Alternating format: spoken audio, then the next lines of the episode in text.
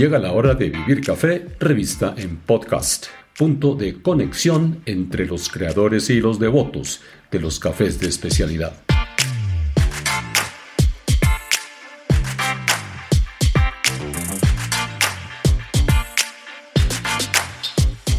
Les habla Hugo Sabogal y bienvenidos a la edición número 54 de este canal de audio. Hoy mi invitado es Hugo Andrés López Fisco, quien dirige uno de los programas de innovación social más ambiciosos en el continente, que involucra a caficultores y a cacaoteros.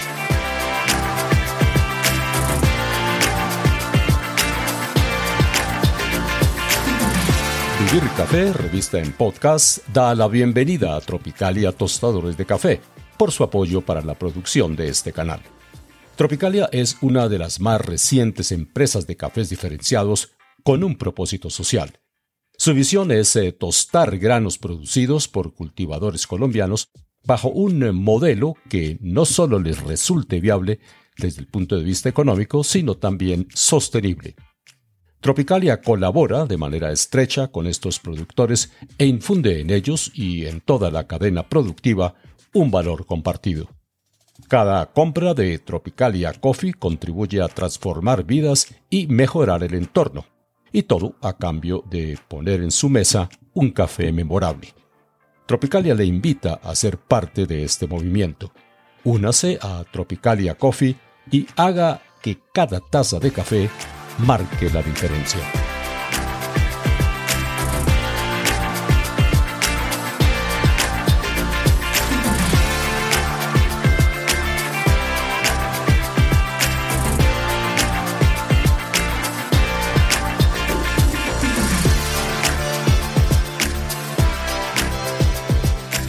Es la segunda entrevista con Hugo López en Vivir Café, revista en podcast.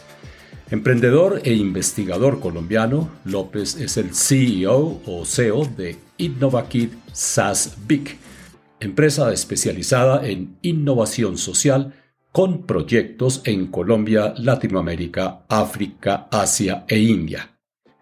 En nuestra primera conversación, emitida el 7 de septiembre de 2020, lanzó una lista de proyectos que estaba a punto de ver la luz. Hoy, en esta emisión número 54 dedicada a destacar otra vida en el café, esos proyectos son una realidad. Se agrupan dentro de un ecosistema 360 grados enfocado en ayudar a desarrollar pequeñas comunidades.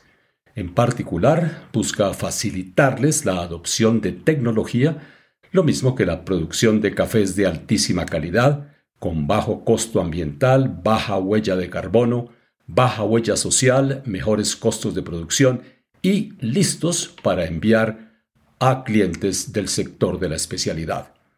Trabaja con eh, pequeños productores desde la base hasta la pirámide. Sus programas han beneficiado a 73.000 productores en más de 20 países. López se ha hecho acreedor a varios reconocimientos internacionales por estas tareas, como el Premio Nacional Innova Café, la Copa Mundial de Emprendimiento, la Copa Mundial de Emprendimiento en Arabia, Top 100 entre 220.000 empresas innovadoras y Premio a la Transformación Digital Rural con enfoque social.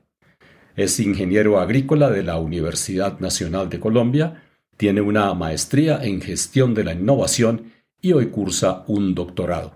Fue investigador del Centro Nacional de Investigaciones de Café, CENICAFé, en Colombia, considerado uno de los mejores de su clase en el mundo. Bueno, bienvenido nuevamente, Hugo. Bueno, pues primero gracias por la invitación otra vez. Eh, ya soy seguidor de sus podcasts y de toda la historia que ha venido recabando, aprendiendo mucho de toda la gente que se presenta, de cómo van contando al final esta historia y dándole vida, ¿no? Y nombres y apellidos y historia. Pues yo soy de un municipio cafetero cerca a Bogotá, hijo de familia que dos generaciones atrás salió de la caficultura por condiciones sociales y por condiciones de violencia del país y que 20 años, 30 años después vuelva a trabajar en café y que hoy después de más o menos eh, unos 15 años trabajando en innovación tecnológica y transformación de cómo el productor toma decisiones y cambia la forma de actuar, pues estoy liderando una iniciativa que está un poco más grande de la última conversada que tuvimos. ¿Y qué tan grande se ha vuelto, Hugo? Hoy tenemos productos y servicios en varios países, tenemos más de 30 referencias en productos y servicios, estamos sacando tres o cuatro productos y servicios al año y estamos de cabeza en todo el tema de transformación digital rural y ayudando a salir más productores de la pobreza. Y ahí el modelo de negocio ha cambiado y yo ya tengo un equipo más grande detrás tratando de generar transformación. ¿Y qué tan lejos está hoy la meta? La meta ahora entonces está más adelante con más una visión mucho más amplia y también digamos como en temas de empoderamiento y hemos descubierto que esto tiene sentido y que cada vez es más valioso, entonces también tenemos más inercia. En ese tiempo también terminé una maestría, empecé un doctorado en términos de gestión de conocimiento y de innovación social y de complejidad. Y hoy pues estamos ya con un ecosistema de compañías que incluyen el tema financiero, que incluyen el tema tecnología, de digitalización de la agricultura, además con partners que ya son clientes de café en Colombia en otros países, que están conectados al ecosistema que cuando conversamos era una idea, hoy ya está consolidándose y eso creciendo.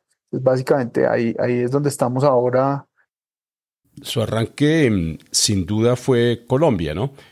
Quería preguntarle, Hugo, qué tan diferentes son eh, las circunstancias y las condiciones de trabajo de los eh, caficultores en otros territorios más allá de nuestras fronteras y qué tan diferentes son eh, las soluciones que usted les plantea a ellos allá.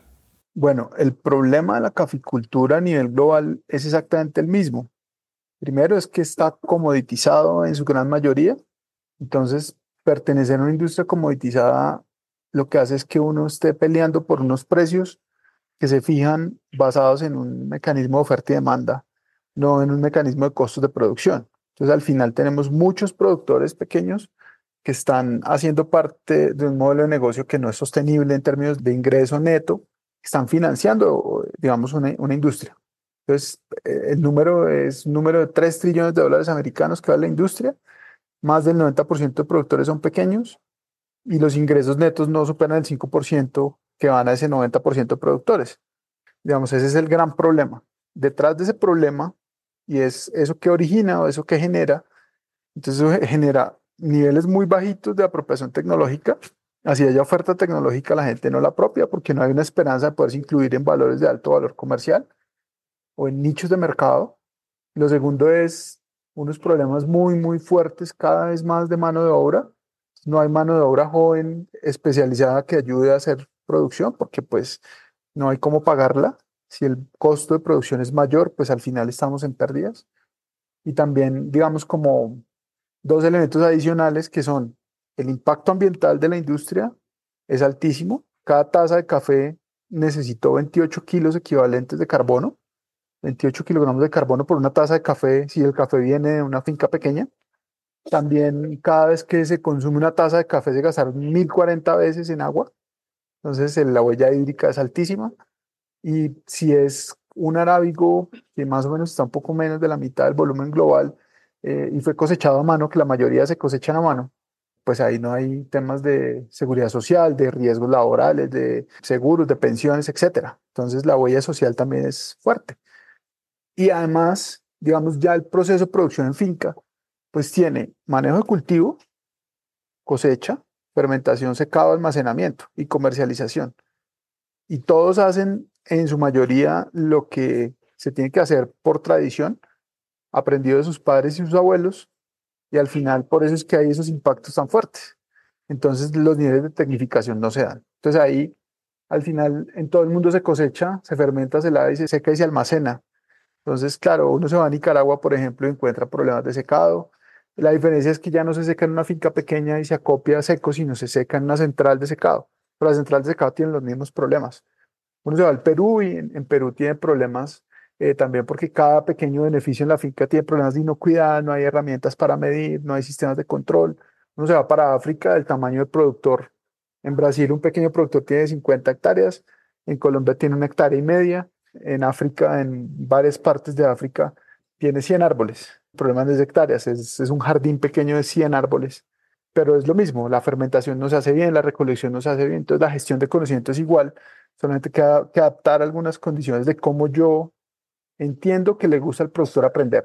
Si yo logro entender el cómo le gusta aprender, el conocimiento se va con una metodología parecida y ahí hemos trabajado mucho en cómo un núcleo de innovación tecnológica puede intervenir. Intervenir más allá de lo que puede lograr un eh, núcleo familiar, por ejemplo. Esto es muy interesante. El nivel de intervención de una comunidad o de cambiar el cómo el productor piensa y decide, pensando en el productor o en la agricultura familiar, ya se quedó corto. Esto fue una premisa y una visión de las Naciones Unidas y de la FAO y de los que trabajan a nivel global con intervención en, en familias. No es suficiente pensar en la familia, hay que pensar en la comunidad. Entonces, la comunidad tiene varias familias y ese núcleo que pueden ser 20, 30, 50 vecinos con áreas pequeñitas, como yo hago un modelo de intervención comunitario. Y ahí es donde la estrategia que tenemos, que se llama Núcleos de Innovación Tecnológica, ha madurado mucho en estos dos o tres años con validación ya de proyectos grandes. Entonces, eh, para cerrar la, pregunta, en el mundo el problema es igual, los niveles de intervención tecnológicos son muy parecidos, el afrontamiento se debe hacer de acuerdo a cuáles son las características típicas del productor y a qué mercados están conectados. Y pensamos que la intervención más efectiva se hace en comunidad, en Brasil, en Colombia, en África. Y por lo que hemos hablado fuera de micrófono, su alcance puede llegar mucho más allá, por ejemplo, Asia, ¿no? No hemos empezado a trabajar en Asia todavía, solamente un poquito eh, pues en Arabia Saudita y en todo esto, digamos, del mundo árabe que trabaja temas de café, pero pues próximamente vamos a estar ya en India y, sobre todo eh, pues en, en, Asia, que todavía hay muchísimos productores y una oportunidad gigantesca de poder empoderar esas comunidades para producir mejores cafés e insertarse en mercados de alto valor comercial. Ahora, yo me pregunto si la implementación de todas las soluciones previstas y que ustedes han venido trabajando en tantos países del planeta van a tardar mucho tiempo en hacerse realidad. Digamos que estos años de aprendizaje nos han mostrado que no. O sea, hacer una intervención en una comunidad y eso tiene mucho que ver con cómo le gusta a la gente aprender y cómo los colectivos humanos cambiamos. Entonces, la gestión del cambio que es donde estamos trabajando fuertemente hoy, la gestión del cambio se da, digamos, con los adoptantes tempranos.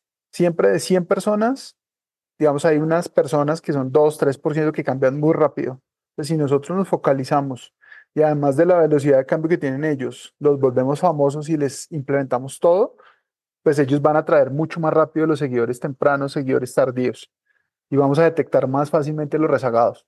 Eso es teoría del cambio utilizada para este tema. Nosotros no intervenimos en siembras, ni en nuevas plantaciones, ni en variedades, ni en las variables que no podemos controlar fácilmente. Entonces, básicamente, para intervenir en una comunidad necesitamos una finca o un productor que tenga árboles de café establecidos y que va a tener una cosecha. Si llegamos en el momento oportuno antes de la cosecha, llevamos el conocimiento, escogemos el adoptante temprano y un cliente al tiempo, logramos que esos dos hagan magia y empiecen a ocurrir cosas que son, digamos, orientadas por la envidia. ¿Usted qué hizo bien para ganar más y cómo se insertó allá? Entonces, no, no, yo simplemente estoy haciendo caso a esto. Y si usted hizo caso, pues yo puedo hacer caso. Entonces yo empiezo a generar esa espiral de cambio que la última vez que conversamos era como un poco hipotético y era como una teoría que queríamos validar, pero en este momento tenemos más de 60 núcleos en funcionamiento, hemos hecho ya proyectos con Cooperación Suiza, con el Banco Interamericano de Desarrollo, con eh, Colombia Más Competitiva, Colombia Más Productiva, o sea, más de 5.000 fincas, todas en pilotos en diferentes partes del país y en otros países, replicando exactamente la misma metodología.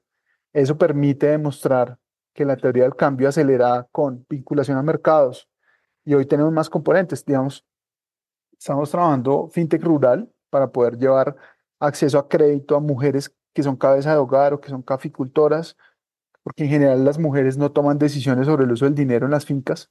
Ellas no tienen el dinero, si van a acceder a crédito, no tienen historial crediticio, no tienen experiencia, entonces la banca tradicional no les presta. Desarrollamos un producto que se avala con la firma y una verificación de riesgo particular. Conseguimos fondos con una cooperativa de aporte y crédito y esta cooperativa desembolsa con la firma y con dos avales y con una verificación de riesgo. Y lo que vemos es que en 12 meses de plazo de crédito, con un periodo de gracia y unas tasas diferenciales, ellas montan y crean sus negocios y empiezan a tomar decisiones sobre el uso del dinero. Con esto ganamos un concurso en México en diciembre, eh, un challenge global, compitiendo contra más de 90 empresas a nivel global. Cinco vamos a ejecutar ese primer piloto y acá en Colombia, en Huila y Santander, vamos a trabajar con los primeros 400 créditos ya colocados con Monero Digital, que se llama Besi. Besi como vecino, ¿no? Exacto. ¿Cómo surge esto? En la Copa Mundial de Emprendimiento yo conozco otro emprendedor colombiano que tiene un monedero y que está allá porque ganó y yo fui a la Copa del año pasado, eh, quedamos en el top 100 y él trabaja con tenderos y emprendedores y yo le digo, oiga, yo quiero eso en el agro. Entonces empezamos a hacer colaboración y hoy tenemos una versión para el agro para llegar a, pues a un número mucho más grande. La meta inicial son 4.000, pero pues queremos llegar por lo menos a 100.000 mujeres y es un crédito exclusivamente para mujeres en condiciones rurales que toman decisiones basadas en, en poder tener sobre qué dinero decidir, no depender del negocio del café o de un ingreso, digamos, de la familia. También tenemos mucho más madura una solución de digitalización y de robótica, que tiene robótica 1, programación, IoT, eh, sensores, drones, etcétera, donde involucramos niños desde los 5 años en la ruralidad. Llamamos un robot y ahí empieza un proceso en el cual retenemos los jóvenes y además montamos un programa de empalme generacional con negocios actuales, porque los adultos ya no quieren tomar datos, ni usar el celular, ni hacer touch, ni nada que tenga que ver con más actividades alrededor del sistema de producción. Los jóvenes sí, con tecnología y aparatos los retenemos y los vinculamos al negocio, entonces hay un modelo empalme generacional. Em, también descubrimos que los jóvenes del, de la urbanidad y del periurbano en el rural disperso son diferentes. O sea, el rango etario se sube un poquito, que tenemos gente tal vez hasta 8 o 10 años mayores que se quieren meter en temas de tecnología, que impulsan a los hijos, que creen en esto, que les parece súper interesante hacer WhatsApp y tener una traducción con un cliente. Entonces ahí el rango etario y, cómo aproximamos eso también se vuelve muy, muy, muy, digamos, potente al momento de hacer transformación digital rural e implementación de nuevas tecnologías. Y es transversal al país, a las condiciones, al idioma. Hemos trabajado en inglés, en africano, hemos trabajado en portugués un poquito y pues nada, con muchas ganas de seguir creciendo y también escalando esta solución que cada vez es como más de un ecosistema 360 de soluciones para el productor. Y pues también obviamente en otros sectores, ¿no? No solamente en café, que es como la base y donde arrancamos, sino como también en otros sectores y en otros renglones de la producción agropecuaria del país. Volviendo un momento al concepto de lo colectivo, ¿Este se aplica solamente a las comunidades que trabajan juntas en pro de un resultado específico o también se amplía a otras actividades y otros relacionamientos eh, de estos grupos eh, por fuera de ellos mismos? Digamos que es como un resultado de meterse en el modelo. Y segundo, que además ya no solamente interactúan entre ellos como productores, sino con clientes, con el sistema financiero, con otros actores de calidad, de tecnología, de servicios de laboratorios, de poder hacer trazabilidad, de poder conectar con, por ejemplo, laboratorios de análisis de trazas de agroquímicos para poder entrar al mercado europeo. O sea, ya el nivel se sube de, la conversación. Ya la conversación no es, ay, es que la federación mire todo lo que está haciendo y cómo no nos ayuda. No, aquí es un nivel siguiente y donde cada uno es responsable de su producto, de a dónde se va a ir y de todo lo que tiene que aprender para poder incluirse en ese nuevo sistema de mercado. Acaba usted de mencionar a, la Federación Nacional de Cafeteros de Colombia, un ente que tiene como misión apoyar a los caficultores colombianos. ¿Cómo es la relación de ustedes con la Federación Nacional de Cafeteros? ¿No le están ustedes como quitando espacio a esa entidad? O mejor, entre ustedes y el ente gremial está mm, todo bien? Muy bien, muy bien. Hoy son nuestro mayor cliente en Colombia y a través de ellos llegamos a muchos productores claro, a través de otros exportadores también, pero muchos comités departamentales, municipales a nivel nacional, el Congreso Cafetero, Cenicafé, Agroinsumos del Café, y los diferentes actores, pues son, nosotros somos un aliado, somos un aliado para hacer que se potencien las capacidades de todos. Entonces eso ha sido muy interesante porque pues nosotros primero no somos competencia, nosotros seguimos pendientes de cuando hay que poder escalar tecnología, Claro, también tenemos un área de desarrollo de tecnología, prototipado y producción de propiedad intelectual, etcétera. Pero vamos muy de la mano y soportamos muchas áreas que ellos también a veces necesitan, ¿no? Nos invitan, por ejemplo, vea, tenemos este producto, ¿por qué no lo desarrollamos en conjunto? O nos hemos presentado en convocatorias conjuntas, en proyectos, hemos hecho cosas con Alma Café, hemos hecho cosas con el mismo Cenicafé, con varias universidades también, seguimos vinculándonos con algunos centros de investigación, ya hay tesis de doctorado, de maestría, de pregrado que se han publicado, de estudios del impacto del trabajo, de nuevas tecnologías, de cómo, por ejemplo, la inteligencia artificial nos ayuda a hacer modelos predictivos para conectar todas las colchas de retazos que hay, ¿no? Sistemas de producción y fertilización, eso cómo influye en los perfiles de tasa, eso cómo se conecta a un mercado que tiene preferencias, eso cómo lo usa el tostador, eso cómo lo usa el barista, y poder conectar todo eso. Es difícil porque no estaba planeado de esa manera, pero poco a poco hemos ido viendo que hay oportunidades interesantes y que al final si el productor se beneficia y gana un poquito más de dinero o le cuesta menos y tiene más rentabilidad, pues para nosotros es súper interesante poderlo articular dentro de este sistema de intervención y de apoyo como un ecosistema, ya no como sistema, sino un ecosistema. Hugo, ¿y este ecosistema de 360 grados tiene en cuenta algo que es vital para el consumidor final, que es la calidad en tasa? Pues digamos que de una forma muy interesante hemos ido modelando y construyendo modelos digitales de cómo yo puedo poner a un productor como en una academia. De hecho, tenemos ahora cursos por WhatsApp certificados con blockchain y con inteligencia artificial, verificando tareas, verificando actividades y haciendo que cada productor, usando las herramientas de InnovaKit, pueda verificar cómo va mejorando en su scoring, de, en su calificación de puntajes de tasa, en su generación de precursores de aroma y sabor, en sus perfiles, y que él mismo gobierne su proceso. Y tenemos así también más productos nuevos para hacer análisis de las diferentes etapas de producción. Entonces, pues es muy interesante cómo nosotros eh, esos datos ya los estamos volviendo un insumo para generación de modelos de toma de decisión y además de mejora, ¿no? Antes un productor tenía una catación y ya sabía qué tenía que hacer y él iba y decidía si lo hacía o no.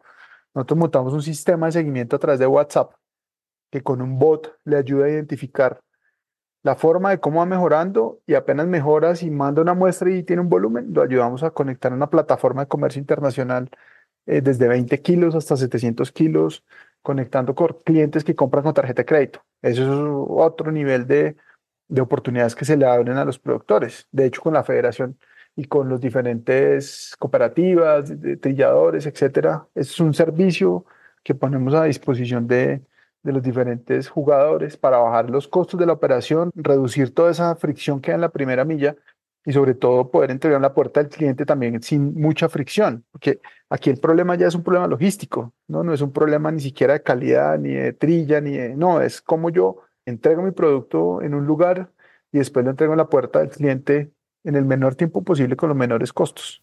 Bueno, me quiero tomar la libertad de felicitarlo por este proyecto y por este nivel de profundidad que tiene en favor de la caficultura colombiana y por lo que hemos visto y lo hemos oído usted, la caficultura mundial. Ahora me gustaría que dirigiéramos la mirada a ese otro tema que es el cacao. Bueno, en Colombia tenemos un número de productores de cacao elevado, o sea, son más de 150 mil. Yo creo que tenemos en Latinoamérica, además, un número gigante y unas condiciones de impacto ambiental, de impacto social y de condiciones de pobreza muy parecidas a las del café. Esos dos productos son muy parecidos, son perennes, tienen unas inversiones y tiempos iniciales de producción parecidos. La fermentación, la cosecha, eh, el, secado y el almacenamiento son parecidos. Entonces es un producto al que podemos migrar rápidamente. De hecho, ya tenemos productos específicos para cacao y nos hemos querido ir por ese lado por lo parecido que tiene la agroindustria. Pero además también los clientes son parecidos, son tostadores internacionales que llevan un producto para, y ahí la materia prima pues juega un papel muy importante. Entonces, nos hemos ido a ese nivel, trabajando esas mismas áreas y aproximándonos en diferentes competencias. Ahorita estamos con diferentes jugadores locales para desarrollar estrategias de gestión de cambio, de herramientas y tecnología, de calidades y de digitalización. Además es un producto que es global también, que está en muchos países donde hay café cerquita y cacao. Entonces es un, es un producto muy cercano donde tenemos un chance muy interesante de crecer como compañía y además de solucionar y complementar, digamos, como en esos ecosistemas, soluciones tanto de sostenibilidad como soluciones tecnológicas adaptables, ¿no? Claro, y también es un hecho que nos vamos a encontrar con dos países de larga tradición en el mundo del cacao, como lo son eh, Ecuador, evidentemente en primer lugar, y ahora Perú. ¿Cómo nos ve usted a nosotros los eh, colombianos jugando con estos otros dos eh, vecinos? No, yo creo que esto es, digamos, es un camino de seis carriles, donde todos llegamos a, competir. Claramente Colombia no alcanza a ser autosuficiente en cacao, entonces casi todo lo que se produce es para consumo interno. Entonces empezar a diferenciar y sacar un poquito de lo que tenemos para exportación, pues implica tener mayores áreas y gente muy, muy especializada en un país donde todavía se compra en grano, eh, muy cerquita de la, de la finca, con procesos como sea, o sea, hay muy, muy pocos eh, sitios de cata de cacao, de caracterización, pero sí tenemos muchos campeones y muchos jugadores ya en, en Salón del Chocolate en París, en diferentes lugares ganando competencias con muy buenos atributos.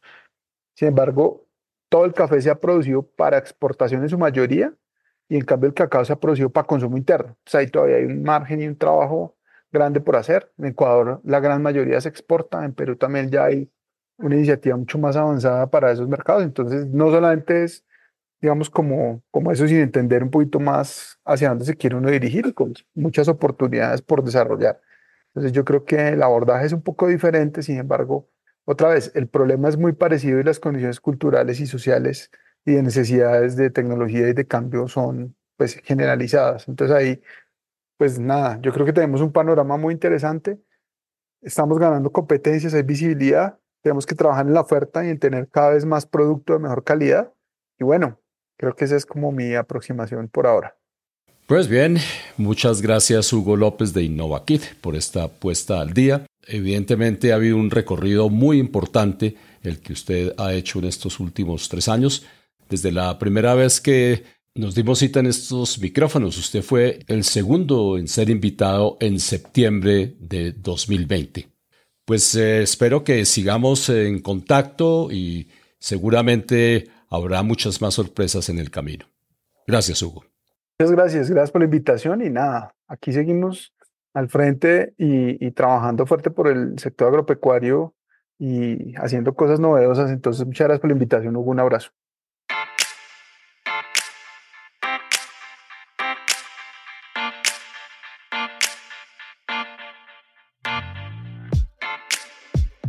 Y gracias a ustedes también por el tiempo que le han dedicado a este programa. Seguramente habrá muchas de las ideas de Hugo López rondando en su cabeza en este momento. Esta fue la edición 54 de Vivir Café Revista en Podcast. En la 55 tendré otro invitado especial, Mario Andrés Prieto de Pasión del Barista. Y a propósito, Mario Andrés Prieto es el único poseedor del diploma SCAE por su conocimiento y su papel en el mundo del café no solo en Colombia, sino también en la región. Y gracias también a Tropicalia Roasters and Coffee por su apoyo para la realización de este programa. Nos encontraremos eh, en un par de semanas. Por ahora, buenos cafés y buenos momentos.